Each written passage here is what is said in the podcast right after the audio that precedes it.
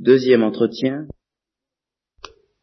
La sexualité, c'est quand même une drôle de chose dans la vie humaine.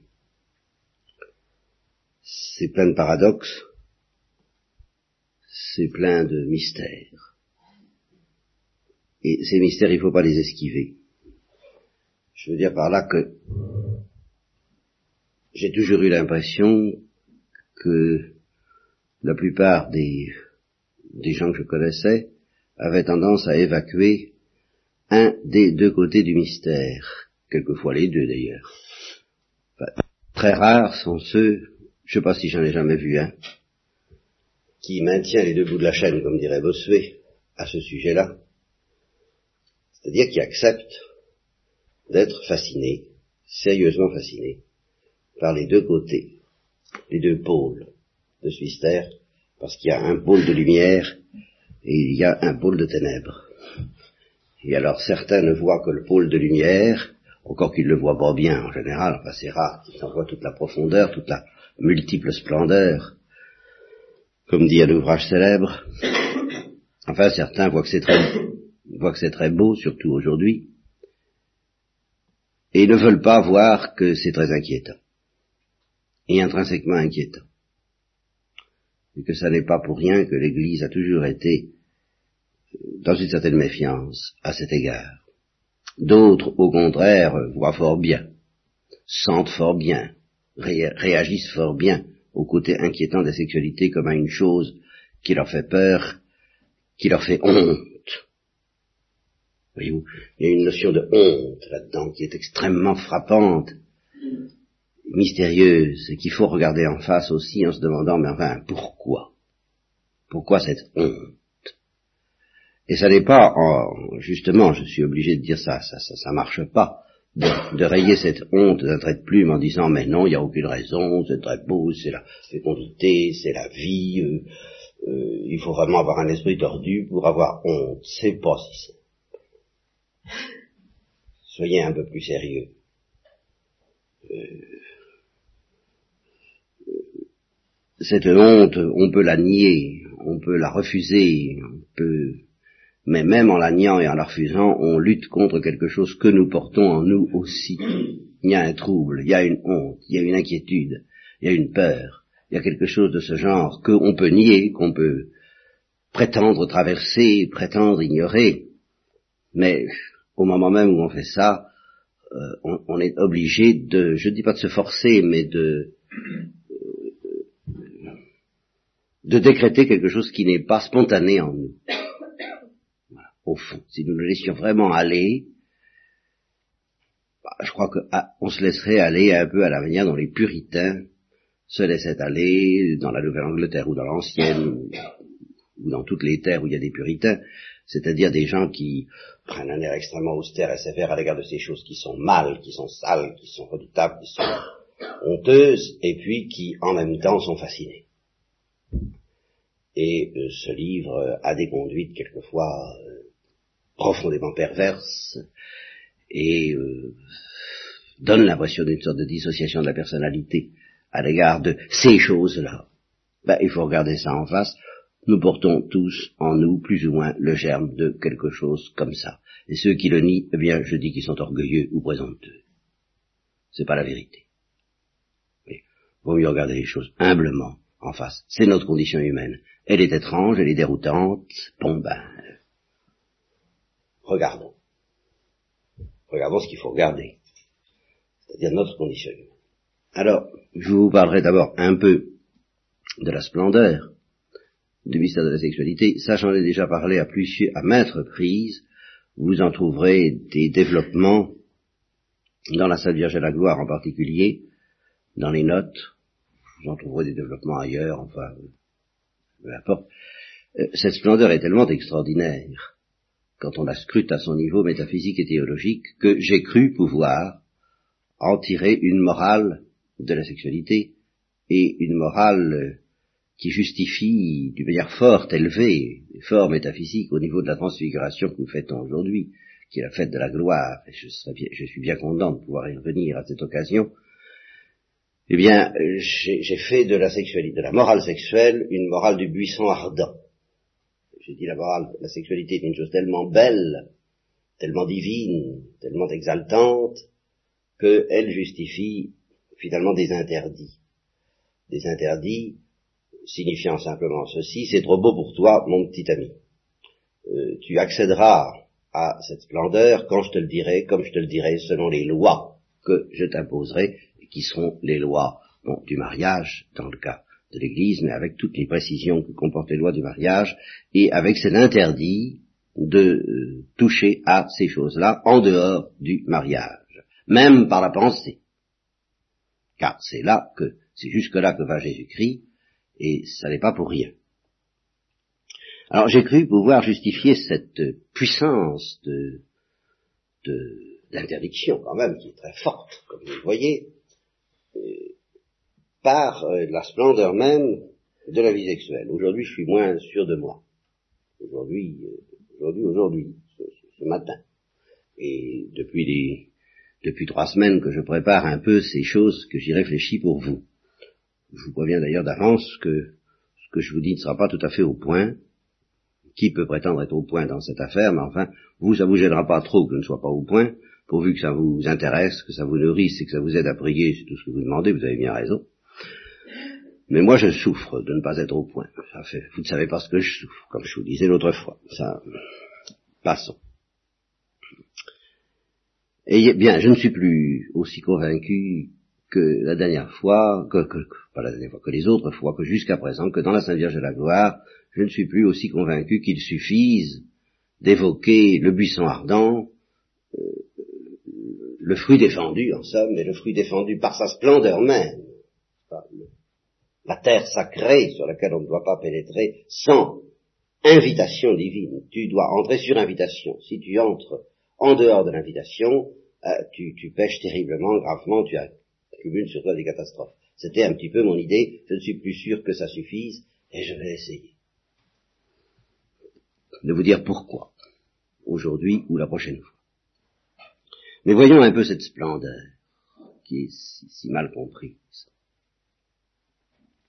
D'abord, je m'insurge contre une euh, séparation qui a été acceptée par les pères de l'Église, c'est un fait depuis le début, bah, parce que les pères de l'Église, euh, ils étaient en voie de recherche aussi, à leur manière, et ce qu'ils ont dit est très profond et imbattable, et on ne dépassera pas d'une certaine façon ce qu'ils ont dit, mais on peut et on doit à leur école chercher à faire mieux, à faire des mises au point toujours plus profondes, et ils ont semblé accepter une certaine division entre deux aspects de la vie sexuelle, dont l'un était pour eux magnifique, sans réserve, et dont l'autre était plus suspect. Le premier, ben, c'est la procréation, c'est la fécondité. La vie sexuelle, c'est la fécondité.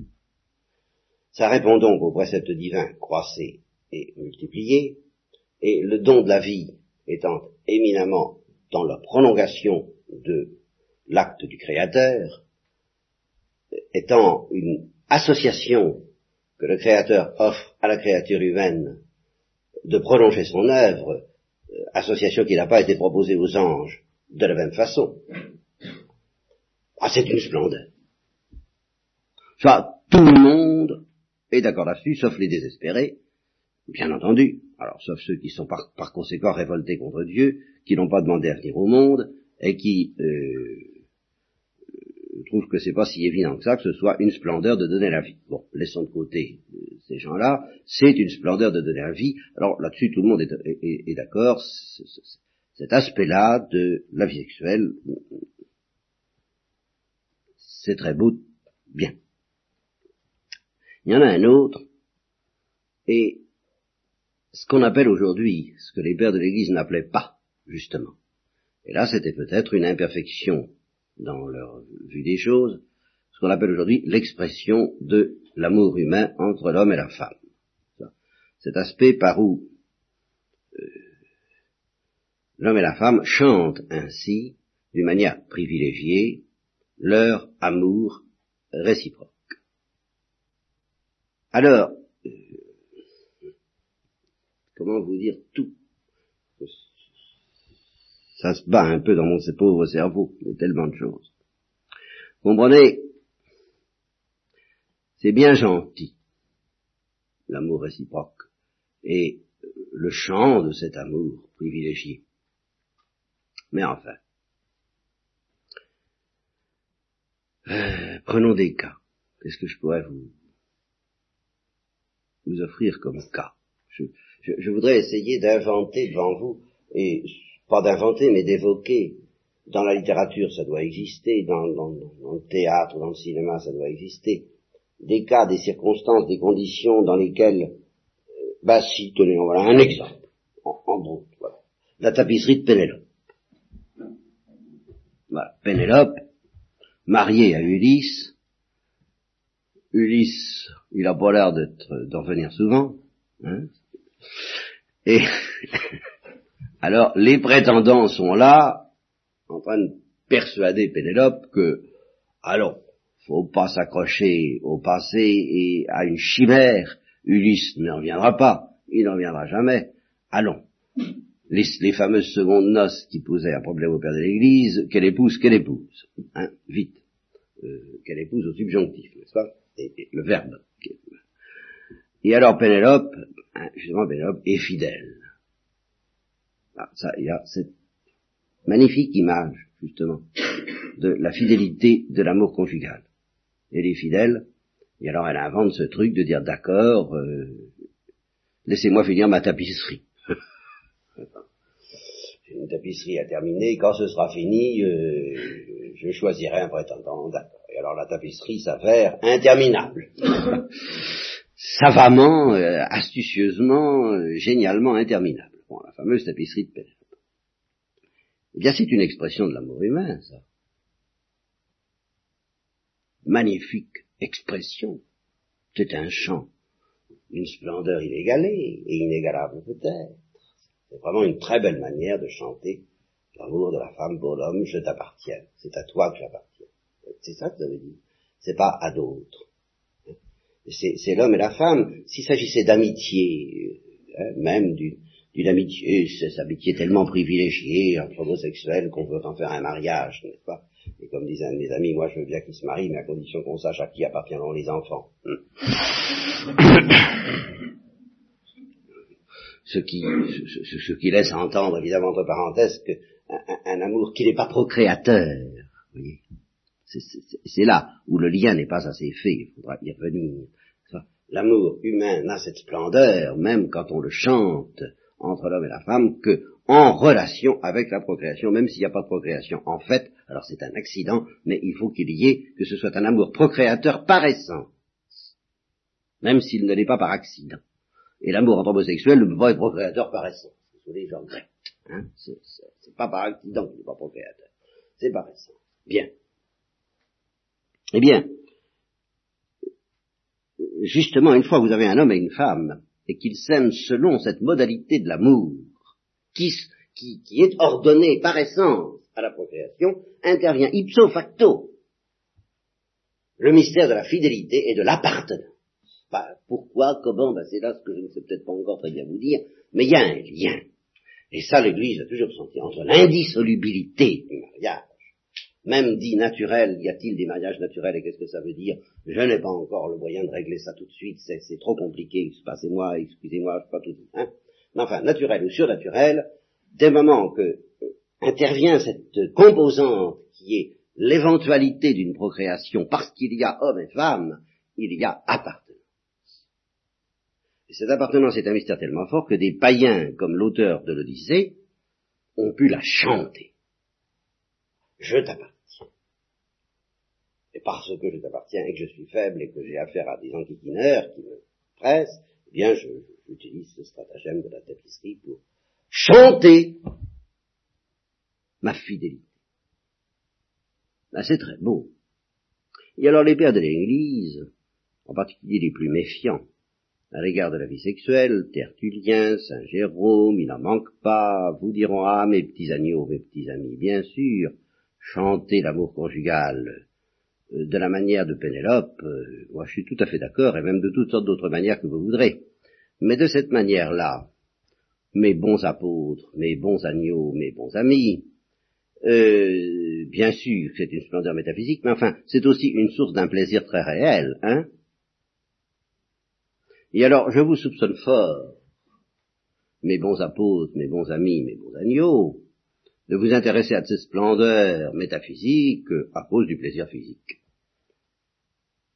Voilà l'attitude de beaucoup de pères de l'Église et de beaucoup de gens. Et là encore, il ne faut pas rayer ça d'un de plume en disant mais non, breton, ça, doucement, hein, doucement. Hein.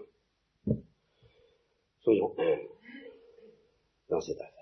Il y a une composante qui s'appelle le plaisir physique, et elle est tellement forte, elle est tellement importante, elle est tellement énorme que justement les pères de l'Église ont eu tendance à apparemment presque ignorer la splendeur métaphysique de l'expression de l'amour entre l'homme et la femme, pour y voir essentiellement ce qu'ils ont appelé bon, euh, les dangers de la concupiscence que le mariage freine, modère, euh, enserre dans des limites raisonnables et surnaturelles, mais euh, ne délivre pas ipso facto de ce que ça comporte d'inquiétant et de dangereux. De sorte qu'il y a une sorte de dissociation qui s'accomplit dans leur esprit entre ce qui fait le sel, malgré tout, de cette chose-là pour nous humains, euh, si on réfléchit pas et instinctivement, et qui est incontestablement de l'ordre du plaisir physique, et puis la splendeur métaphysique qui, elle, bon, on peut y mettre, bien sûr, l'aspect amour entre la femme, mais enfin, en tant qu'il est procréateur, et par conséquent, c'est surtout la procréation. D'où une sorte de dissociation entre ce qu'on appelle les deux fins du mariage, voilà. Les deux fins du mariage qui, pour les pères de l'Église, l'une était sacrée, incontestable, indiscutable, la procréation. L'autre, ben, c'était un petit peu de contenir les, fureurs virtuelles de l'instinct humain, du, besoin de l'instinct du plaisir sexuel dans des limites euh, tolérables et euh, justes, équitables, voulues par le Créateur. De sorte que pour faire la synthèse entre ces deux choses-là, comme euh, on prétend le faire aujourd'hui, comme je voudrais le faire aussi, là c'est pas si facile que ça. Hein. Alors, premièrement, faisons ce qui est le plus facile, laissons de côté cet aspect du plaisir. ce caractère extraordinairement insolite de ce plaisir en tant qu'il est tellement intense, mais aussi en tant qu'il est tellement... Euh, quelle, épithète Ambigu. Du moins que je puisse dire. C'est l'épithète la plus faible. Ambigu. Porteur de troubles, porteur de honte, porteur d'inquiétude, porteur d'un point d'interrogation que on n'élimine pas sans présomption et devant lequel on doit rester très pauvre, très simple. Alors laissons de côté donc cet aspect-là que nous verrons en second, nous tâcherons de regarder en face. La splendeur de la vie sexuelle envisagée en, mettant donc entre parenthèses le caractère inquiétant, étrange, déroutant. Euh, euh, ah, je trouve pas le mot. Je trouve pas le mot. Euh, quelque chose qui peut nous mettre la puce à l'oreille sur le fait que la condition humaine n'est peut-être pas tout à fait normale, parce que justement, il y a toujours quelque chose en nous qui dit, mais enfin, ça ne devrait pas être comme ça, puisque c'est si beau, pourquoi est-ce que ça nous met dans le trouble? Vous voyez, il n'y a pas de raison, enfin, est-ce que ce ne serait pas la photo moraliste euh, Et alors, un, homme euh, aussi peu suspect de moralisme que le père Boyer, puisqu'il veut faire une réinterprétation de la morale chrétienne dont je vous fais grâce, et puis alors elle euh, arrange tout ça très bien, dit, ben non, c'est pas la faute moraliste si le plaisir sexuel apparaît inquiétant, c'est la faute au plaisir sexuel lui-même qui est porteur d'une espèce de drame intrinsèque que la psychanalyse, précisément, se charge, se donne pour tâche d'étudier et si possible de d'exorciser, de sorte que la morale qu'il propose, c'est une morale qui permettrait de vivre le plaisir sexuel en, en, évacuant, mais à grand renfort de, de traitement. Un, traitement sur lequel moi je fais toute réserve, mais enfin un traitement énorme, massif, coûteux, dans tous les sens du mot. Bon, si vous payez tout ce qu'il faut payer en, si vous investissez en argent et en temps et en effort tout ce qu'il faut, on arrivera peut-être à vous débarrasser de cet aspect dramatique dont semble porteur le plaisir sexuel et qui est chanté, décidément je me laisse entraîner, mais euh, tant pis, par un, auteur comme Bataille qui est un surréaliste et pour qui euh, instinct sexuel et euh, volonté de tuer c'est la même chose, à, la limite. Eh bien, lui aussi il est métaphysicien. Il y a une métaphysique de l'homosexuel qui, qui, chante la vie et la fécondité, je vais y revenir, c'est ça que je voulais dire, puis je me laisse entraîner. Bon, mais il y a une métaphysique du plaisir sexuel vu par son côté ténébreux et qui chantera la destruction et la mort. Et si vous ne voulez pas euh, regarder ça, ben, vous risquez de rayer d'un trait de plume des forces très réelles qui se manifestent ben, sur toutes les affiches, sur tous les écrans, sur toute la littérature, et, puis, et puis en vous-même, et puis chez tous les autres, ce qu'on appelle le sadisme, le masochisme, toutes ces choses-là, et combien d'autres perversions. Qu'est-ce que ça veut dire? Ben, Henri Bataille vous dit, ben, ça veut dire, euh, à la limite, la volonté de l'individu de se dissoudre, hein, ça, ça, va très loin, de se dissoudre dans le grand tout, mais par mode de mort. Et les petits auteurs libertins du XVIIIe siècle appelaient le plaisir sexuel une petite mort. C'est une autre métaphysique. Mais, ne vous en débarrassez pas comme ça. Alors reprenons la grande et belle métaphysique. Elle va bien plus loin, encore une fois, que ce que on soupçonne, c'est l'image des grandes noces de l'agneau entre le Christ et l'Église, et au-delà encore, c'est l'image de la fécondité trinitaire. Il vous faut, ça, je l'ai dit, redit, euh, rabâché. Mais enfin, il faut le, le, signaler incontestablement pour mémoire. C'est très très important. Même si on veut comprendre l'aspect inquiétant, il faut commencer par souligner cet aspect splendide. Il existe en Dieu une fécondité éternelle. Et cette fécondité éternelle euh, se fait à trois. Le Père engendre le Fils le Père et le Fils, à deux, sont le principe fécond d'une troisième personne qui s'appelle le Saint-Esprit, et c'est leur amour réciproque qui est au principe de l'existence éternelle, mais de l'existence de la procession, la procession qui n'est pas tout à fait une génération, mais qui est une fécondité. L'amour réciproque du Père et du Fils, le regard réciproque du Père et du Fils est fécond, et le fruit de cette fécondité, c'est une troisième personne qui s'appelle le Saint-Esprit. Ça, c'est le niveau ultime de la splendeur du mystère sexuel. Car dans le mystère sexuel, il se produit. Et alors là, je vais employer un mot pour lequel, là, j'ai de la chance dans mon malheur, dans mes malheurs. Théologien, j'ai de la chance, c'est que, par le plus grand des hasards, comme toujours, la veille même du jour où j'avais bien décidé de réfléchir à cette question pour vous en parler, je suis tombé sur un bouquin qui apparemment n'a strictement rien à voir avec tout ça, et qui euh, s'appelle, euh, qui est d'un certain Moreno, un psychologue moderne fort connu, euh, sans grand génie d'ailleurs, mais enfin qui a fait beaucoup parler de lui en Amérique et en Europe, et qui est l'inventeur d'un mot que vous connaissez tous d'ailleurs, le psychodrame. Alors, pour la première fois, j'ai mis un peu mon nez dans ce que c'était qu'un psychodrame. Et il s'est trouvé que ça m'a servi pour comprendre. Après coup, je n'y attendais pas du tout en lisant l'histoire du psychodrame. Je me dis, ah bah oui, psychodrame, d'accord. Comme j'aime bien les, questions psychologiques, je, je, suis tout de même intéressé à, à ce bouquin, n'espérant pas en trouver grand-chose. Et ça m'a donné une notion, qui est un instrument qui, n'est pas plus qu'un instrument, qui est une analogie, ça vaut ce que ça vaut, mais ça va peut-être m'aider à vous expliquer ce que j'entrevois de la splendeur de la vie sexuelle dans l'esprit de Dieu, telle qu'elle aurait pu et dû être vécue dans l'état d'innocence par nos premiers parents. Eh bien, ça aurait été, me semble-t-il, une sorte de psychodrame des relations de l'homme avec Dieu. Voilà. Il me semble qu'il y a quelque chose de ça. Et que c'est ce qui fait, alors ici, arrive immédiatement le plaisir. Si Dieu a associé à cette, relation sexuelle un tel plaisir, même lui qui a inventé ça, le plaisir.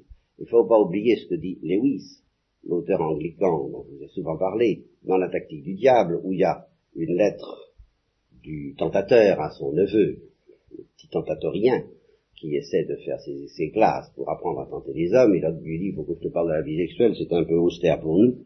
Nous, anges, on n'apprécie pas beaucoup, mais enfin, il faut bien s'y mettre, euh, il faut que les manières, les matières les plus austères euh, ne nous rebutent pas.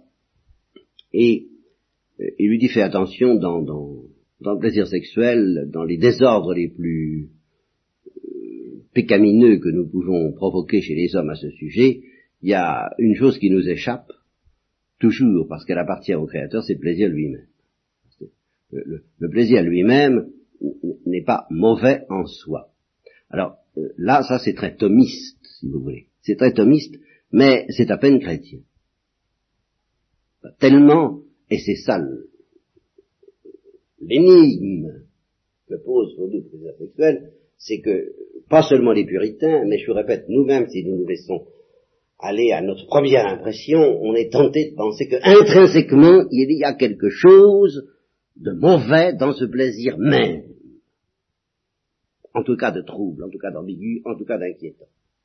Et après avoir adhéré à 100% à la doctrine de Lewis, disant le plaisir, le plaisir, lui, est créé, il est, tout être est bon en tant qu'être, tout plaisir est bon en tant que plaisir parce qu'il est, il est créateur, en est l'auteur, et c'est simplement le désordre de la volonté, de l'attitude humaine qui est un péché, eh bien, j'ai mis de l'eau dans mon vin.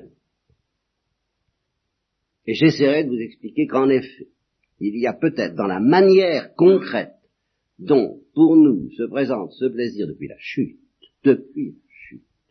Et c'est pour ça qu'il y a eu si facilement un tel lien aux yeux de tous les pères de l'Église et de combien d'auteurs, un lien qui est dénoncé aujourd'hui comme faux, et je l'ai dénoncé moi-même, mais c'est peut-être aller un peu vite en besogne, entre le péché originel et les traces qu'il a laissées en nous, et la manière concrète dont ce plaisir se présente pour nous. Il y a quelque chose qui n'est pas normal et qui est intrinsèquement perverti peut-être, non pas dans le plaisir lui-même métaphysiquement pris, mais dans la manière dont très universellement il se présente à nous, il est vécu par nous, il est pressenti par nous. Mais quoi? Qu'est-ce qui n'est pas au point à l'intérieur du plaisir lui-même. Eh bien, pour cela, dans l'espoir d'y arriver, hein, espoir fragile, à vous expliquer ces choses, ben, je commence par essayer de vous montrer ce que dans l'Esprit de Dieu, ce plaisir avait autant de l'innocence.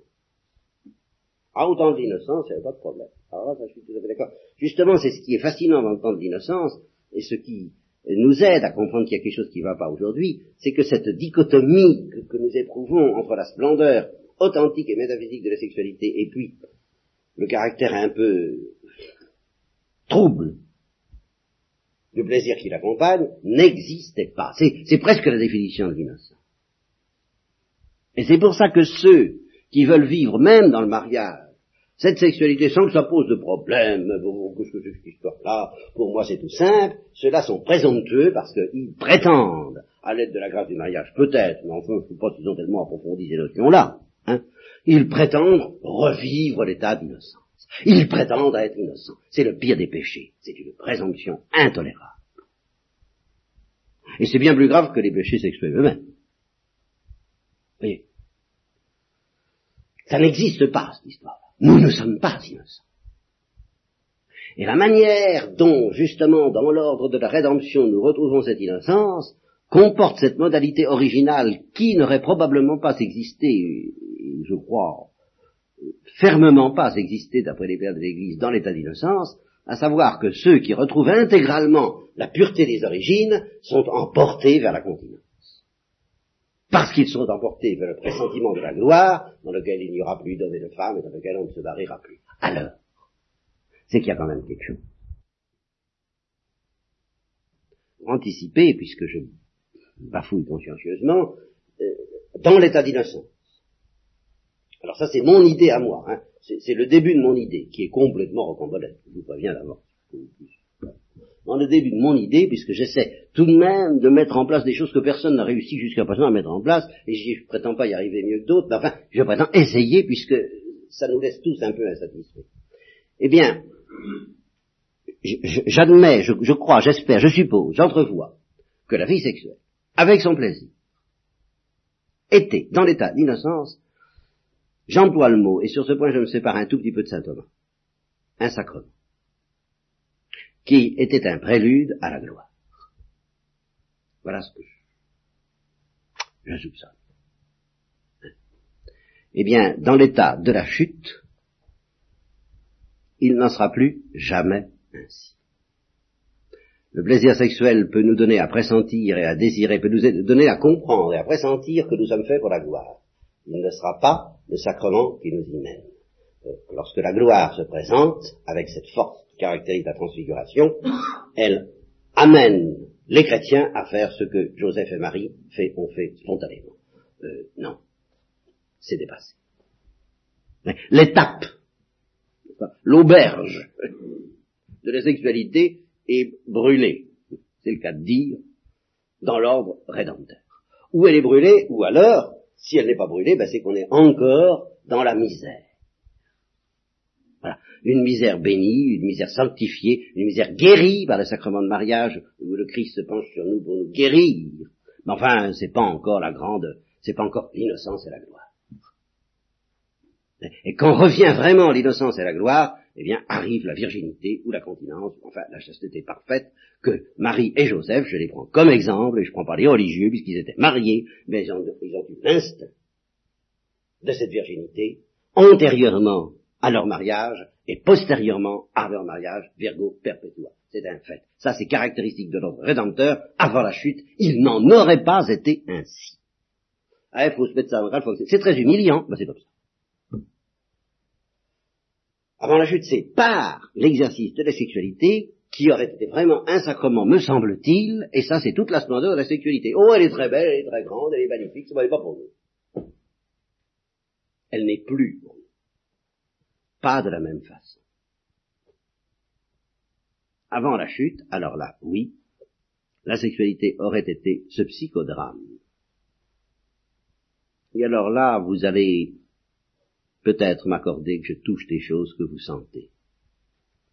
Ce psychodrame dans lequel Dieu aurait offert à l'homme et à la femme de tenir chacun son tour et en même temps, les deux peuvent très bien coexister, chacun a un certain point de vue, ben, la place de Dieu même dans les rapports entre l'âme et Dieu de façon à ce que l'homme et la femme vivent entre eux quelque chose de ce que Dieu veut vivre avec chacun d'eux. Et voilà pourquoi c'est tellement extraordinaire. Vous ne direz pas que je ne chante pas les louanges de la sexualité. Seulement, c'est là où vous allez peut-être commencer à soupçonner que c'est drôlement inquiétant maintenant. Pourquoi? Parce que c'est très simple, je peux vous définir maintenant ce qui fait l'essence du plaisir sexuel, du désir sexuel tel qu'on l'éprouve dès qu'il commence à naître en nous, et là, je suis obligé de dénoncer euh, tout de suite une chose que j'ai longtemps dite, mais qui me paraît tout à fait insuffisante aujourd'hui, à savoir que c'est l'intensité même du plaisir sexuel qui fait son danger. Euh, c'est pas vrai au jeu de l'Église et c'est pas vrai en soi. La drogue, par exemple, ou n'importe quel plaisir euh, devient dangereux quand il devient trop intense, je l'accorde, mais tant qu'il n'est pas trop intense, ben, il n'est ni dangereux, ni honteux, ni inquiétant, ni trouble. Ben non, c'est et puis voilà. Tandis que le plaisir sexuel, justement, dès qu'il s'éveille, et si peu que ce soit, est vécu comme quelque chose à la fois de fascinant et, au fond, si les hommes étaient honnêtes et humbles et coupables.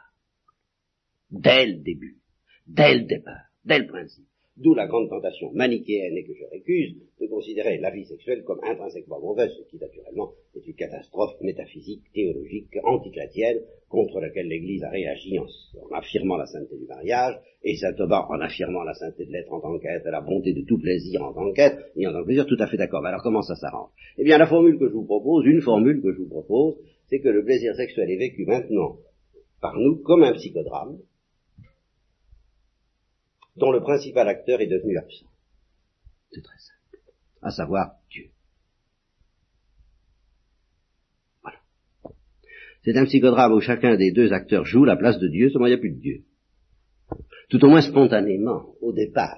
Vous comprenez? Il n'est pas intrinsèquement présent au plaisir sexuel, et cependant, la portée métaphysique de ce plaisir est immédiatement sentie. Comme quelque chose effectivement de fascinant, où on va être un Dieu pour l'autre et l'autre un Dieu pour nous, et c'est ça qui excite le plaisir. Toute autre euh, explication est, sordide. Vous comprenez? Sordide. Parce que ça explique pas seulement le plaisir, ça explique aussi les perversions. À partir du moment où, entre deux créatures, chacune à son tour joue le rôle de Dieu, vous pensez vous appelez. N'est-ce pas? La tyrannie, l'esclavage, la destruction, la, la, férocité, tout ce que vous voudrez. Qui va permettre de chanter, en effet, ah oui, de chanter. Tu es un Dieu pour moi. Et dans cet ouvrage que je ne vous recommande pas et que je n'ai jamais lu, et ce film que je n'ai jamais vu et que je n'ai pas l'intention de voir, qui s'appelle l'histoire d'eau, j'en sais suffisamment pour vous dire que précisément, c'est la femme qui subit euh, les sévices en question jusqu'à la mort, qui désire éprouver tout cela et jusqu'à la mort pour pouvoir éprouver, expérimenter, être possédée. Qu'est-ce que ça veut dire Si ce n'est un sacrement de l'union à Dieu, mais dont Dieu est absent. C'est parce que justement, on, veut savourer la vie mystique sans vie mystique. Voilà ce que intrinsèquement le plaisir sexuel nous propose dès le départ. Les saveurs de la vie mystique sans Dieu. Entrez, entrez, mesdames et messieurs. Et vous allez connaître, grâce à nous et le spectacle que nous vous offrons, toutes les splendeurs de la vie mystique, sans aucune des ascèses ni des sacrifices nécessaires, et sans ce personnage tout de même un peu embêtant qui s'appelle Dieu.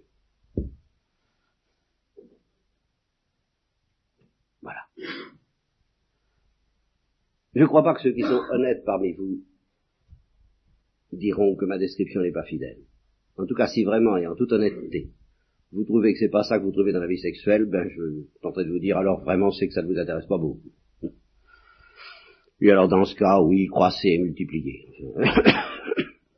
en toute sécurité. Si vraiment ça vous dit pas, si vraiment ça vous dit rien, ce que je dis là, non, vraiment, non, je n'avais pas, non, vraiment, euh, euh, bon, eh bien, mangez et buvez tout à fait d'accord. Hein. Si c'est pas ça que ça évoque pour vous un peu, alors effectivement vous ne risquez pas grand-chose, mais excusez-moi, l'expression c'est que vous êtes devenu déjà eunuque de la vie des hommes ou par naissance. Plus ou moins châtré. Ce que d'ailleurs vise précisément la psychanalyse. Éprouver une vie sexuelle qui n'est plus cette portée métaphysique tout de même effrayante. Tout de même effrayante, enfin. voyez Alors, euh, pour en revenir à la splendeur, puisque décidément je la laisse de côté, je croyais traiter la splendeur et je traite l'autre côté, mais c'est indissociable, parce que justement le côté inquiétant s'explique par la splendeur même. On est que si la vie sexuelle a été voulue par Dieu, comme ce sacrement de l'infini, mais de l'infini surnaturel, de, des noces mystiques, du mariage spirituel, et finalement de la vie trinitaire, alors évidemment, euh, une condition humaine dans laquelle ce principal personnage du psychodrame qui nous dit, qui dit à chacun des deux protagonistes, prends ma place, et puis à l'autre, prends ma place, et puis jouez ensemble pour que vous compreniez qui je suis. Si celui-là, il est, il est bouté dehors, il est absent, il est inconnu, on le, il est inconnu au bâtiment, on ne le connaît pas, on n'a pas, et on n'a pas envie d'avoir affaire à lui, ben évidemment, ça devient monstrueux, précisément parce que c'était extraordinairement beau. Ça devient idolâtre, ça devient sacrilège. Et intrinsèquement, dès le départ, il y a de quoi avoir peur dès qu'on sent le premier émoi de cette chose-là. Donc vous voyez que je ne peux pas dissocier l'analyse du caractère excitant de, de l'analyse de la splendeur. Mais enfin, pour en revenir à la splendeur, elle comporte cette leçon. Donc, que ce qui fait la splendeur de l'amour humain entre et femmes, c'est que c'est un amour substantiellement procréateur, c'est-à-dire que Dieu, c'est pas seulement l'existence qui va être donnée à un enfant, c'est que cet enfant va venir au monde comme procédant de l'amour réciproque de l'homme et de la femme, à la manière dont le Saint-Esprit procède du Père et du Fils dans la Trinité. Bon, alors là, là, là, écoutez, hein, qu'est-ce que vous pouvez désirer plus Les anges n'ont pas ça, c'est un fait. Alors, euh, il me reste pas mal de choses à dire, je les réserve euh, plutôt pour ce soir ce qui est très difficile dans tout ça, c'est de définir la consistance naturelle de l'amour humain et du mariage, indépendamment de cette portée surnaturelle que j'évoque maintenant. Je, je ne sais pas si j'y arriverai. Mais, après avoir réfléchi à ces choses, je me suis forgé une petite idée sur les rapports qui existent alors entre le fruit défendu dans la Genèse et la sexualité. Car certains ont voulu dire que le fruit défendu c'était la sexualité même, c'est quand même très difficile à soutenir. C'est difficile à soutenir parce que dans mon esprit, et je crois que là, euh, je tiens la route, justement, le fruit défendu, alors là, oui, c'était vraiment le buisson ardent, c'était la chose qui allait nous donner la gloire. Or, si la vie sexuelle avait donné immédiatement la gloire à nos premiers parents, bah, ils n'auraient pas pu mettre au monde dans les conditions naturelles, qui euh, demeurent quand même la loi de la génération, éduquer des enfants dans des conditions non glorifiées qui sont requises pour qu'on puisse encore parler d'éducation. Le royaume des cieux, c'est le royaume du terme, de la perfection, de l'achèvement, c'est pas le royaume de l'éducation, ni de la mise au monde. Si on ne met pas au monde dans le royaume des cieux, ce qui paraît une grave imperfection, mais c'est tout simplement parce qu'on a mis au monde. Et que malgré tout, la mise au monde de l'éducation, c'est de l'ordre du devenir vers un certain état saturé de perfection et de splendeur, tel, tellement euh, saturé d'harmonie en effet, qu'il n'y a plus lieu et il ne faut plus ajouter une seule personne, un seul visage à cette multiple splendeur des élus au ciel, par conséquent la fécondité n'a plus lieu d'être rigoureusement. Par conséquent, si Dieu voulait que l'amour humain et procréateur imite la splendeur de la procession trinitaire, pour que cette procréation ait lieu, il fallait tout de même pas que l'homme soit glorifié par la procréation elle-même, sans quoi elle, elle, aurait été interrompue par l'éruption du royaume des cieux. Donc on ne peut pas dire que la sexualité proprement dite, c'était le fruit défendu. Alors, quel rapport y a-t-il il faudra voir ça de plus près, et c'est là que j'ai une idée un peu rocambolesque, mais qui risque tout de même d'avoir sa vraisemblance, entre le fruit défendu dont il est question dans la Genèse et cette vie sexuelle si fascinante et si inquiétante dont nous venons de parler, eh bien, vous le saurez ce soir, à la fin de la récollection.